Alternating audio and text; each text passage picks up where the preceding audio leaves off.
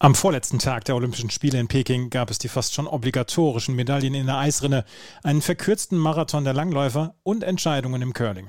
All das jetzt bei Flair der Ringe auf meinsportpodcast.de. Das Flair der Ringe. Der Podcast rund um die Olympischen Spiele auf meinsportpodcast.de. Herzlich willkommen zur Zusammenfassung des vorletzten Tages der Olympischen Spiele, an dem nochmal viel durcheinander gekommen ist.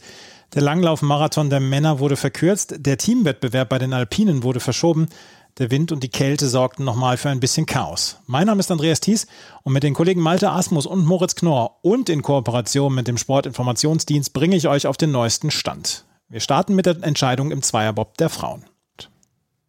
Ja, und Malte Asmus hat sich das Rennen angeschaut im Zweierbob der Frauen. Malte, ich habe es in der Anmoderation die obligatorische Goldmedaille für Deutschland genannt. Das war eine beeindruckende Leistung von Laura Nolte und Deborah Levy.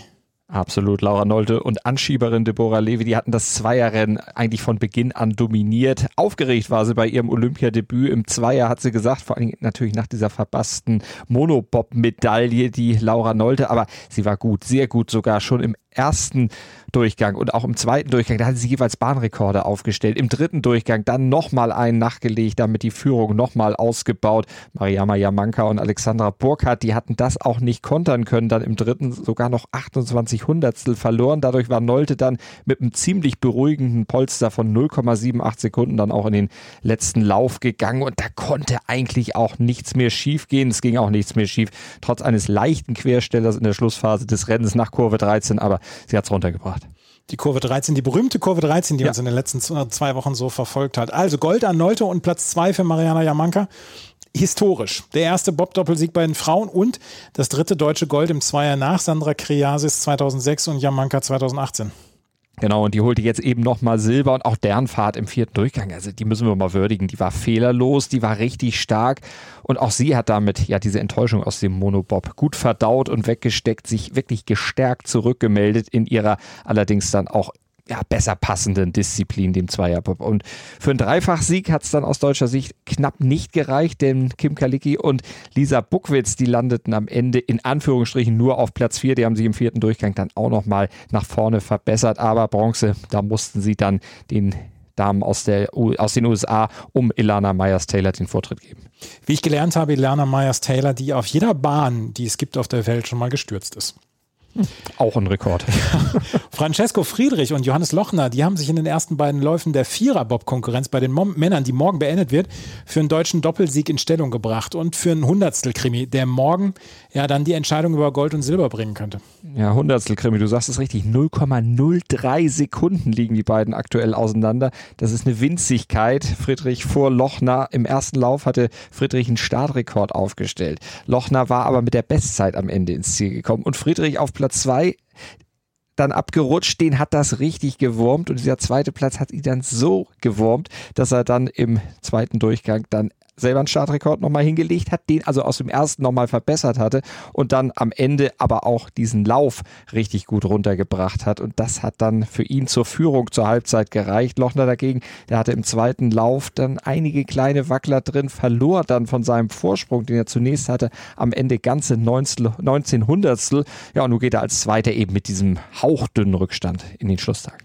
Das wird also eine packende Entscheidung dann morgen, in der es für Friedrich, den Dominator der Saison, 14 von 16 Weltcuprennen in dieser Saison gewonnen, nicht einfach nur um sein zweites Gold in Peking geht, sondern auch darum, dann Geschichte zu schreiben. Ja, es wäre sein zweites Double in Serie und das wäre wirklich historisch. Außerdem würde Friedrich dann insgesamt vier Goldmedaillen haben und mit dem aktuell erfolgreichsten olympischen Bobsportler gleichziehen. Das ist André Lange und das will Friedrich natürlich möglichst im dritten Lauf schon mehr oder weniger unter Dach und Fach bringen. Auf jeden Fall da schon für so eine kleine Vorentscheidung sorgen. Das ist zumindest sein Plan. Und dann wird er ihn als erster dann angehen. Er darf nämlich als erster morgen in diesen dritten Lauf in den Eiskanal und hat gesagt, da möchte ich richtig einen abbrennen. Lochner, der wird ihm aber sicherlich nicht das kampflos dieses Gold überlassen, aber wenn nichts völlig Wildes passiert, wird Gold dann zwischen Hans und Franz entschieden. Aber unter Umständen könntest du sogar einen erneuten deutschen Dreifachsieg gegen, geben, wie im Zweier. Ja, Christoph Hafer, der kann sich noch Hoffnung auf Bronze machen, leise Hoffnung, aber es sind Hoffnungen noch da. Er ist aktuell als Vierter, nämlich auch nur 0,17 Sekunden hinter dem Bronzerang. Den hat aktuell der Kanadier Justin Cripps. Also virtuell trägt der die Bronzemedaille, aber vielleicht gibt es ja einen Dreifach-Triumph und zwei Dreifach-Triumphe gab es ja im Zweierbob schon, aber den im Zweier- und im Viererbob, das gab es bisher noch nie in der olympischen Geschichte und Hafer selbst, der glaubt sogar fest dran, hat angekündigt, bei der Bahn ist noch alles offen. Wir werden es morgen erleben und natürlich bei Flair der Ringe hier auf meinsportpodcast.de dann auch besprechen und euch nochmal auf den neuesten Stand bringen. Aber wir gehen jetzt zum Skilanglauf. Malte hören wir später nochmal. Der Skilanglauf über die 50 Kilometer ist eigentlich der große Abschluss der Langlaufwettbewerbe bei den Männern. Eigentlich. Heute wurde nur ein, wenn man so will, Halbmarathon gelaufen. Christoph Leuchtenberg vom Sportinformationsdienst ist vor Ort und er hat mir zu dem Wettbewerb einige Fragen beantwortet.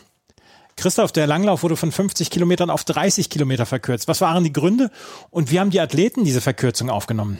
Die äh, FIS hatte kurz vor dem Rennen, also wirklich erst eine Stunde vorher beschlossen, dass wegen der eisigen Kälte und vor allem wegen der Winde das Rennen heute zum Abschluss von 50 Kilometern äh, deutlich verkürzt wird. Letztlich waren es 28,4 Kilometer. Es war eine gute Entscheidung. Die Frage ist nur, warum sie so spät getroffen wurde, weil es ist genau heute das Wetter eingetreten, was man auch ähm, prognostiziert hat. Und dementsprechend waren noch einige Athleten etwas verstimmt. Der Brite Andrew Musgrave hielt die ähm, Entscheidung für einen fucking Joke, hat er gesagt. Ähm, durch die Verkürzung wird es nicht weniger kalt und nicht weniger windig. Klar, aber durch die Verkürzung sind die Sportler natürlich weitaus kürzer im Wind gewesen. Das haben auch die deutschen Sportler heute so gesagt. Es war insgesamt wirklich eine gute Entscheidung. Alexander Bolschnow krönt sich mit Gold zum König der Langläufer. Es war die fünfte Medaille insgesamt für Bolschnow, der auch schon den Skiathlon gewann und in der Staffel siegreich war. Wie verlief das Rennen? Der Sieger war Alexander Bolschunow, der holt hier in seinem fünften Rennen auch die fünfte Medaille. Man kann sagen, er ist der König dieser Wettbewerbe, dreimal Gold. Das war stark und er war heute auch der Stärkste. Er hatte vor einer Woche, also vor zwei Wochen war es sogar schon, hier auch den Skiathlon gewonnen und auf den langen Distanzen ist er einfach nicht zu schlagen. Er hat auch die Staffel zu Gold geführt und ähm, es war eigentlich ein langer ähm, Abnutzungskampf und da war Bolschnow, die ganze russische Mannschaft, eigentlich am stärksten. Sie haben auf den letzten 10 Kilometer das Tempo immer höher geschraubt, und letztlich ähm, führte das zum Erfolg. Was sagst du zum Abschneiden der deutschen Läufer? Bester Deutscher ist Jonas Dobler auf Platz 20. Die deutschen Läufer, sie haben heute keine große Rolle gespielt. Der Beste war Jonas Dobler auf Platz 20. Da ist früh eine Lücke aufgegangen bei einer Tempoverschärfung nach rund 10 Kilometern sind alle vier Deutschen zurückgefallen und auch Bundestrainer Peter Schlingenrieder sagte, einmal jeden Anschluss zu verlieren bei dem Wind, dann ist es einfach nicht mehr möglich, daran zu laufen. Von daher war dann auch irgendwann nicht mehr möglich, weil vorhin das Tempo doch sehr hoch war. Wenn du ein Fazit der Langlaufwettbewerbe bei den Männern ziehen würdest, welches wäre das? Insgesamt war es hier doch ein gutes Abschneiden der deutschen Läufer. Natürlich nicht auf dem Niveau der Damen, die Gold und Silber geholt haben. Aber es war insgesamt sehr ordentlich mit einigen Platzierungen im Bereich um die Top 10. Am Ende gewann Alexander Bolschnow die 28,4 Kilometer vor seinem Landsmann Ivan Jakimuschkin und dem Norweger Simon Hegstad Krüger.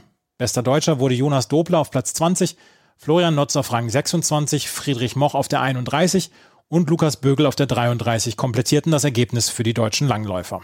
Medaillen gab es zwar nicht für Schweden im Langlauf, dafür hatten sie mit den schweren Steinen die Nase vorn. Und damit sind wir beim Curling und wieder meinem Kollegen Malte Asmus, der das Finale bei den Männern und das Spiel um Platz drei bei den Frauen beobachtet hat. Malte, wir starten bei den Männern. Curling-König nennen sie in Schweden ihren Skip Niklas Edin. Der hat in seiner Karriere alles gewonnen. Sogar mehrfach. WM zum Beispiel. Fünfmaliger Weltmeister, zuletzt dreimal in Folge. Doch eines hat Edin immer gefehlt, olympisches Gold.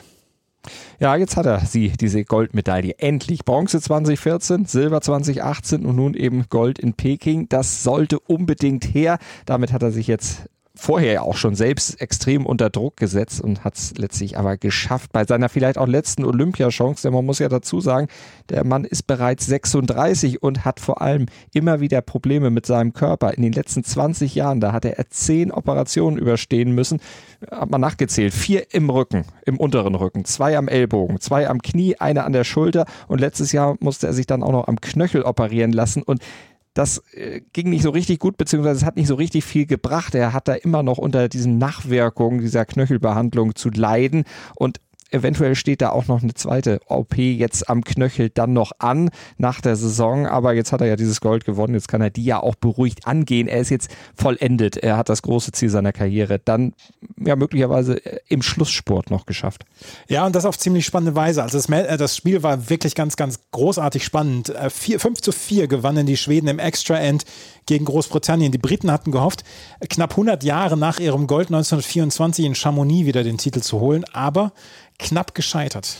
Ja, aber an einem wirklich auch verdienten Olympiasieger Schweden. Das muss man auch dazu sagen. 6 0 Siege, das war das Ergebnis nach der Gruppenphase. Also da sind sie souverän durchgekommen und auch in der K.O.-Runde waren sie dann nicht zu schlagen. Genauso wenig wie am Ende im Finale. Und da haben die Schweden tatsächlich die Führung der Briten aus dem ersten End erstmal kontern müssen, sind dann vorbeigezogen, führten zur Pause 3 zu 2. Im siebten End, da kam Großbritannien durch den Stil nochmal wieder zurück.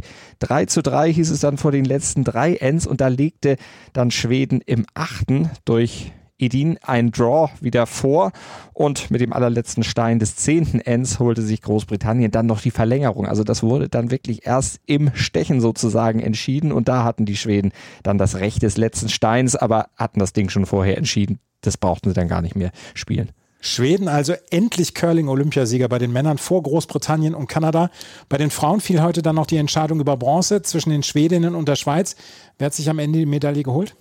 Ja, auch da hat Schweden gejubelt. Auch das Frauenteam um Skip Anna Hasselborg durfte am Ende sich dann über eine Medaille freuen. Nicht über Gold wie vor vier Jahren, diesmal nur Bronze, aber ich glaube, das wird nach diesem spannenden und engen Spiel um Platz drei die Schweden gar nicht mehr so groß jucken. Die haben vorgelegt. Die Schweiz hat dann immer wieder nachgezogen. Auch als Hasselborg und Co.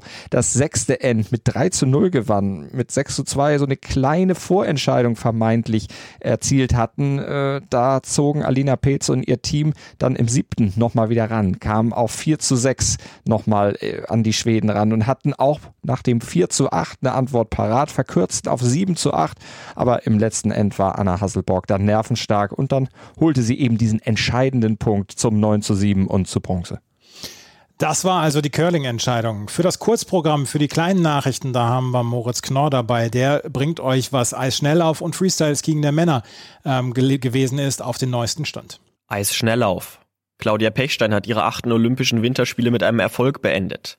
Drei Tage vor ihrem 50. Geburtstag erreichte die fünfmalige Olympiasiegerin als einzige deutsche Starterin das Finale des Massenstarts und belegte dort einen achtbaren neunten Rang. Ihre dritte Goldmedaille in Peking bejubelte Irene Schuten aus den Niederlanden. Nach den Siegen über 3000 und 5000 Meter verwies Schuten Ivani Blandin und Francesca Lollobrigiga auf die Plätze 2 und 3.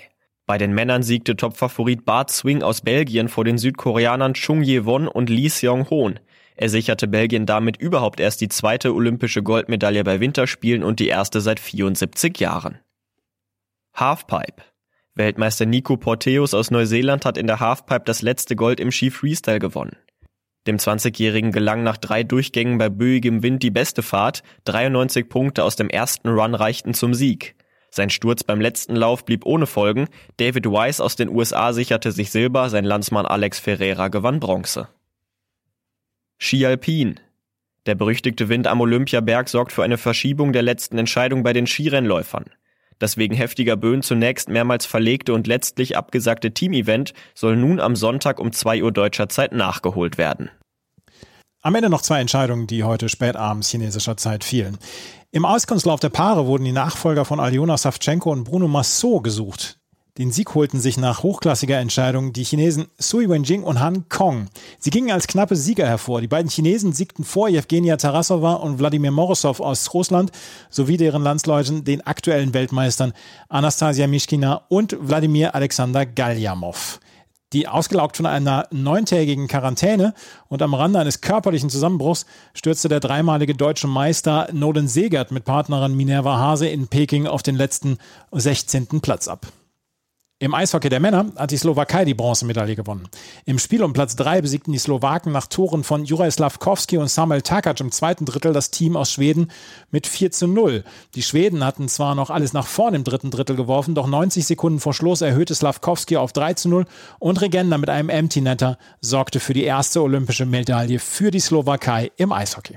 Wir kommen zur Vorschau auf morgen, auf den letzten Tag von Olympia 2022. Über die letzte Bob-Entscheidung, da haben wir schon gesprochen. Also Daumen drücken für einen deutschen Dreifachsieg im Yanking Sliding Center. Im Curling bestreiten die japanischen und britischen Frauen das Finale. Und im Eishockey, da duellieren sich Finnland und das äh, Team des russischen Olympischen Komitees im Endspiel. Ja, das russische Team, das hatte sich durch einen Sieg im Pen Penaltyschießen gegen Schweden im Halbfinale durchgesetzt und kam dann in dieses Finale und darf damit ja den Titel von Pyeongchang sozusagen verteidigen. Und das lag auch daran, dass das eigentlich favorisierte Schweden die eigene anfängliche Überlegenheit in diesem Halbfinale nicht richtig genutzt hatte. Und weil Ivan Fedotov im russischen Tor natürlich auch schon richtig, richtig guter Goalie ist, der hat da ziemlich viel dann auch entschärft. Und das alles zusammen, das stärkte dann das Selbstvertrauen des Bornaya, die jetzt mit ganz, ganz breiter Brust im Finale auf Finnland treffen wird. Die Finnen, die hatten es zumindest vom Ergebnis her leichter gehabt als äh, die Russen. Die Finnen mussten gegen die Slowakei ran, die ja die Deutschen rausgekegelt hatten und da hatten die Finnen mit 2 zu 0 die Oberhand behalten. Aber das relativ souveräne Ergebnis, das täuscht dann am Ende doch über den Spielverlauf so ein bisschen weg, denn das war doch letztlich ganz schön spannend und ich glaube, spannend wird es auch im Finale. Ja, und ähm, die Slowakei konnte sich dann ja noch mit Bronze trösten, wie ich es vorhin schon erwähnt habe. Skilanglauf gibt es auch noch. Die Frauen beenden die Wettkämpfe mit dem hoffentlich 30 Kilometer Freistilrennen. Viktoria Karl, Pia Fink und Antonia Fräbel sind aus deutscher Sicht mit dabei. Favoritin ist allerdings natürlich Therese Johaug aus Norwegen. Die hat angekündigt, dass diese 30 Kilometer ihr letztes Olympiarennen sein werden. Und vielleicht dann auch ihre dritte Goldmedaille von Peking nach dem Skiathlon und den 10 Kilometer. Jessica Diggins aus den USA und die Schwedin Ebba Andersson werden da sicher was gegen haben. Genau, und da gibt es ja noch den wetterbedingt ausgefallenen Teamwettbewerb der Alpinen nachzuholen. Und da haben die Deutschen dann auch nochmal eine Chance, vielleicht doch noch eine Medaille mitzunehmen aus Peking. Und das gleiche gilt natürlich auch für Michaela Schifrin. Auch die hat jetzt noch eine Chance, das Ganze etwas positiver zu gestalten. Wird wahrscheinlich nicht so einfach, aber es geht dann ja auch im K.O.-Modus sozusagen. Los, Emma Eicher, Lena Dörr, Kira Weidle, Julian Rauchfuß, Alexander Schmidt und Linus Strasser. Für die geht es dann ab 2 Uhr mitteleuropäischer Zeit erstmal mit dem Achtelfinale los. Das alles also morgen noch und morgen wird es natürlich auch ein letztes Mal Flair der Ringe hier auf meinsportpodcast.de geben in Kooperation mit dem Sportinformationsdienst. Das war es für die neue Ausgabe. Wenn euch das gefällt, was wir hier machen, freuen wir uns über Bewertungen, Rezensionen auf iTunes und Spotify. Vielen Dank fürs Zuhören. Bis zum nächsten Mal. Auf Wiederhören. Das Flair der Ringe. Der Podcast rund um die Olympischen Spiele auf meinsportpodcast.de.